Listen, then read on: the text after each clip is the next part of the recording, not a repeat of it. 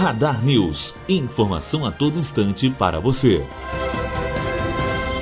O Santander Brasil suspendeu os empréstimos para a compra da casa própria por meio da linha Procotista no sudeste do país, porque os recursos que o banco tinha do Fundo de Garantia por Tempo de Serviço para este fim já foram usados. O Santander Brasil havia iniciado em agosto a oferta de empréstimo imobiliário com recursos da Procotistas, financiamento imobiliário mais barato do mercado, com taxa de 8,4% ao ano, mais atualização pela TR. O banco foi o primeiro de controle privado a operar com essa linha, que via sendo acessada apenas por Caixa Econômica Federal e pelo Banco do Brasil. Bianca Oliveira, aluna do terceiro ano de jornalismo, direto para a rádio Unifoa.